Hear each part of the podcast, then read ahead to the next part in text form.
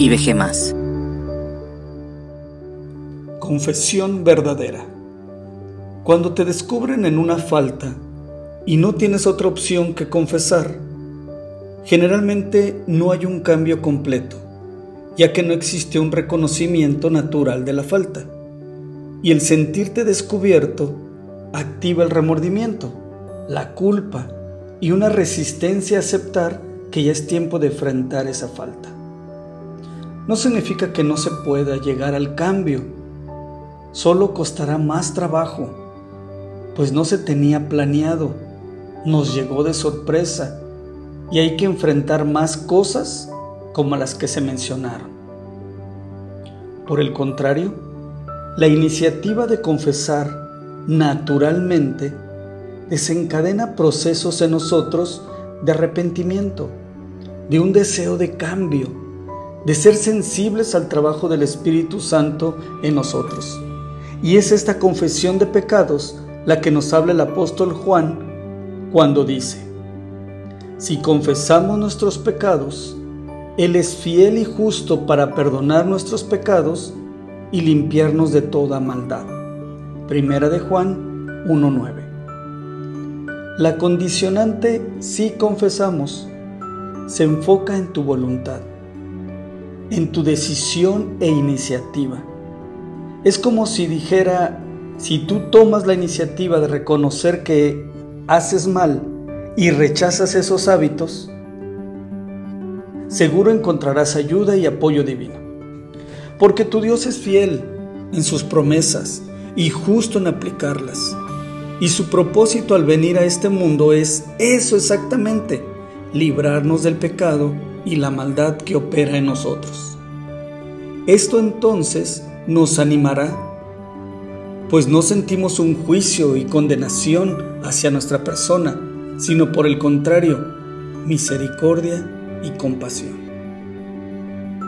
Ahora, la palabra confesar implica dar detalles no ser general, ya que cuando uno va a confesar y buscamos palabras generales como perdona todos mis pecados, otra frase, si hay alguna falta en mí, si te ofendí en algo, perdóname.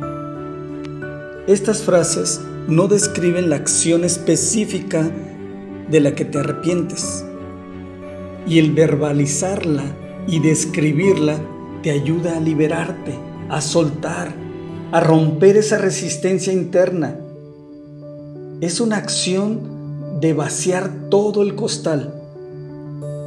Y al estar confesando, no nos justifiquemos, no culpemos a otros de, nuestras propias acciones, pues esto nos vuelve a esclavizar y a no ser totalmente sinceros ya que estamos tomando una actitud de víctimas y no nos estamos siendo responsables de nuestras propias acciones, tal como el apóstol lo dice en el versículo 8.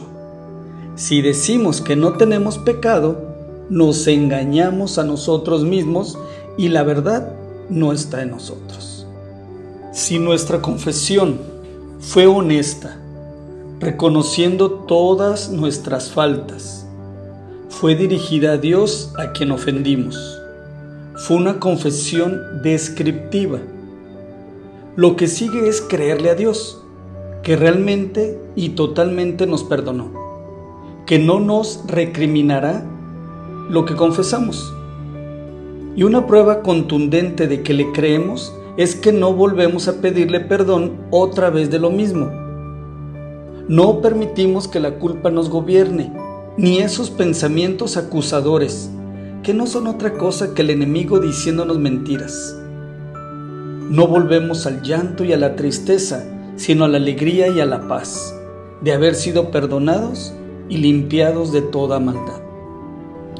Pero ahora, habiendo sido libertados del pecado y hechos siervos de Dios, tenéis por vuestro fruto la santificación y como resultado la vida eterna.